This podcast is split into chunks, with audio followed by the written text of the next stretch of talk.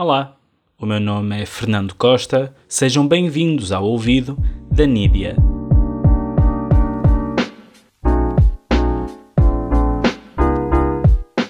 Olá a todos, hoje temos connosco a Nídia, que começou como uma promessa da música eletrónica nacional, mas hoje já é uma promessa cumprida. Co-produziu o último disco de Fever Ray e os ritmos que cria são tão alienantes como dançáveis. Aplicada à sua música, a frase primeiro estranha-se, depois entranha-se, assenta-lhe como uma luva. Olá Nídia, tudo bem? Olá, está tudo bem e contigo, Fernando?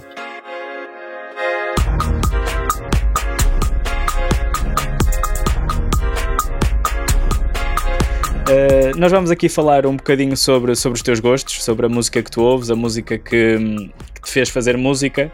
Vamos começar já com a pergunta, que é a pergunta com que eu abro sempre estas conversas, que é qual é que tu consideras que seja o disco da tua vida, o disco que mais te marcou? Acho que foi o, o disco da Nicki Minaj, Pink Fire. This one is for the boys with the booming system. Top down AC with the coolest system. When he come up in the club, he be blazing up. Got stacks on deck like he's saving up. And he Porquê é que esse disco te marcou particularmente? Porque era a boa som da Nicki e ela também era assim, como é que eu posso dizer? Ela fazia cenas bem crazy, estás a ver? Não é, não é como a típica rapper que antigamente tinha que ser, tinha que ser dura e não sei o quê. Como, por exemplo, tínhamos uma Missy Elliott e tinhas a Nicki Minaj que era mais doidinha. Então acho que foi isso mesmo que me fez gostar dela. Tu chegaste a utilizar também o teu nome como Nidia Minaj no início. Sim, sim, sim, sim, mas depois com o passar, com o passar dos anos tive que, que tirar, né? Porque também já tinha crescido e já tinha, já tinha a minha própria identidade feita. Consideras que a Nicki Minaj seja a, a, música, neste caso, que te, que te inspirou mais a fazer música ou houve outros nomes? Antes, antes disso já, já ouvia, já fazia música. Acho que foi mesmo um, movimento duro que fez com que eu fizesse música. E qual é que foi assim um, um nome que te tenha motivado mais a fazer música mesmo no princípio? Uh, acho que foram tipo os pequenos DJs do gueto.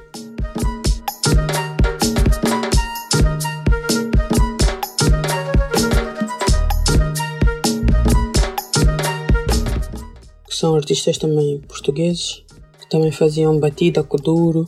Noite e Dia é uma cantora de kuduro angolana. Os Vagabanda é um grupo angolano. Os Lamba também.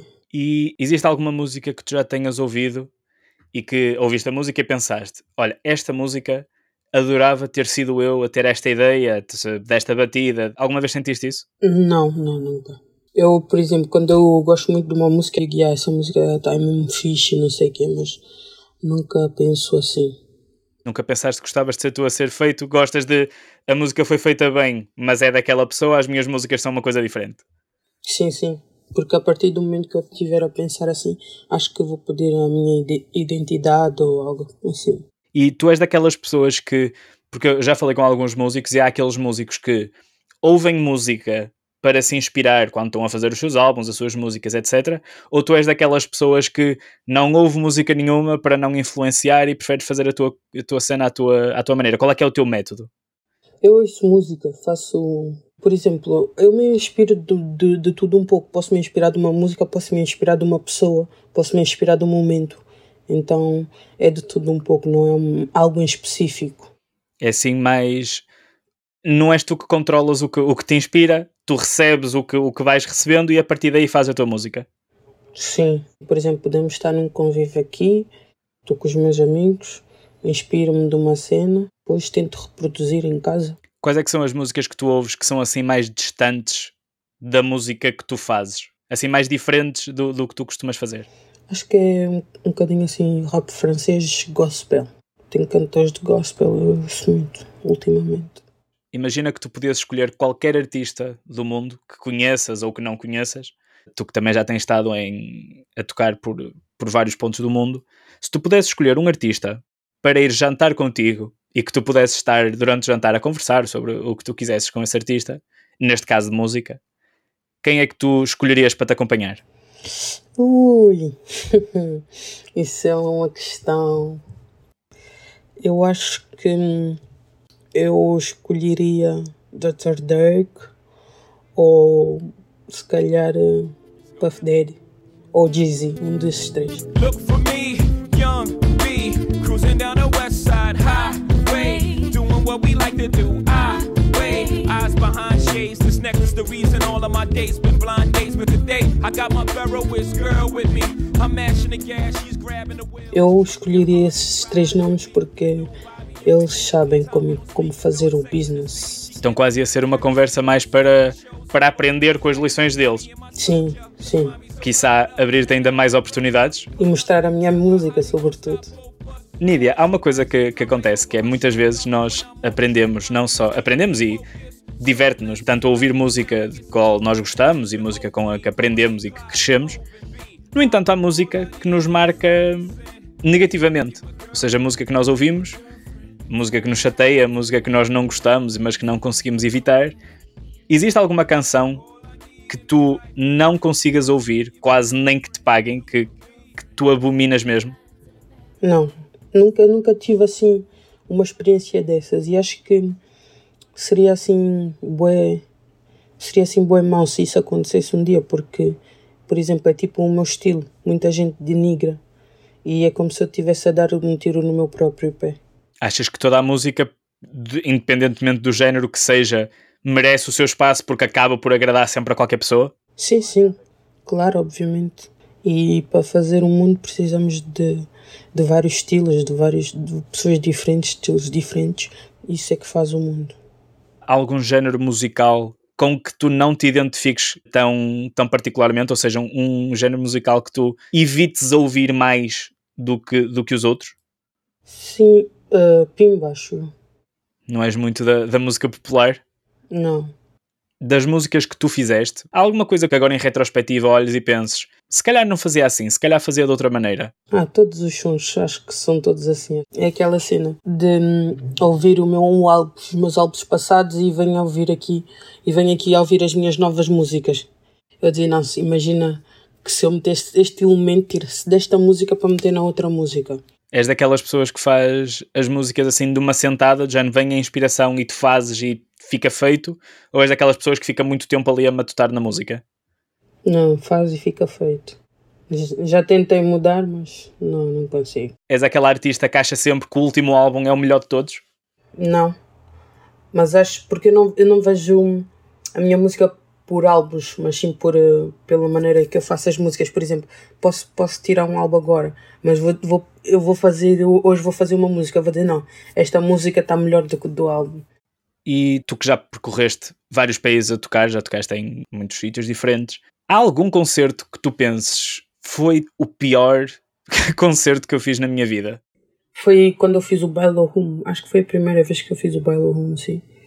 Que a placa de som estava a falhar muito e aí foi o um foi não vou dizer que foi assim tão mal tão mal porque as pessoas estavam a puxar por mim mas foi aquele mesmo cheque, checkmate que não, não dava mesmo. Daqueles sítios em que parece que tudo corre mal e que está tudo a conspirar contra, contra ti yeah. eu acho que até não, não foi bem isso mas foi e porque o público estava-me a dar muita força a única pessoa que estava a conspirar contra mim era só a placa de o material é que estava a chatear. Sim, sim, era mesmo.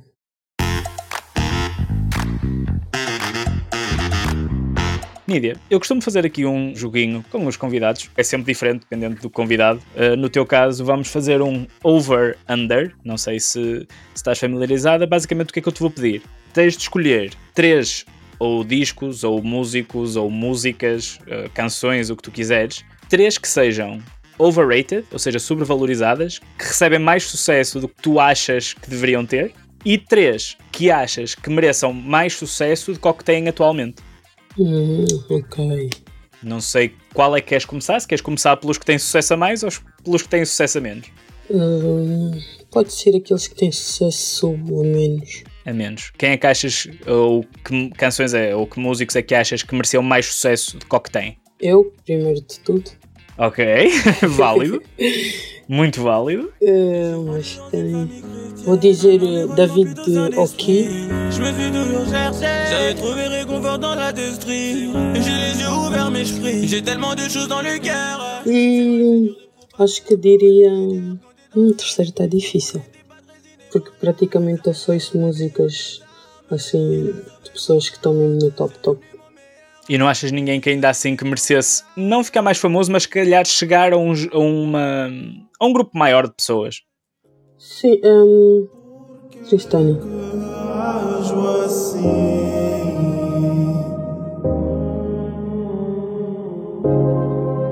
E agora, ao contrário, quem é que tu achas uh, que tem mais exposição ou mais sucesso do que o que deveria ter, na tua opinião? Não, não significa necessariamente que estes artistas sejam maus ou que estas músicas sejam más. Eu acho que todo mundo merece uh, o que tem, por isso uh, seria bem difícil para mim dizer três pessoas assim que não deveriam estar lá. Então vamos fazer, vamos fazer ao contrário. Se tu pudesses pegar na música popular portuguesa e trocá-la com outro género de música ou com outros géneros de artistas, em termos de exposição, com quem é que tu trocavas? Quem é que colocarias no lugar da música popular portuguesa? Hum. Imagina que podias fazer um domingão ou um programa desse género com outro género de música. Seria batida, primeiro de tudo. Pois hum, acho que seria tudo tipo em volta do Kuduro, batida, Kuduro, tarracho e tipo um, música eletrónica, por exemplo, que tem vários estilos. Por exemplo, tem um bocadinho de Angola, tem um bocadinho de, de Portugal, tem um bocadinho de Cabo Verde, tem um bocadinho de Guiné, etc. Acho que seria isso. Achas que ainda faz falta esses géneros de música chegarem, nem que seja mais ao público português? Achas que o público português ainda não está muito familiarizado com alguns destes géneros e devia estar, sendo que muitos deles são feitos mesmo cá em Portugal? Sim, sim, acho que não.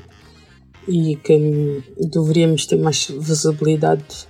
Nídia, tenho mais uma última pergunta. Neste preciso momento, qual é que é a música que não te sai da cabeça?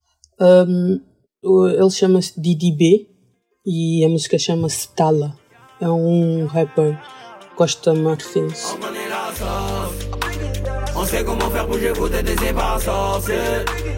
Nídia, muito obrigado. Obrigada eu. A todos os que nos estão a ouvir desse lado, fiquem aí para o próximo episódio. Até já.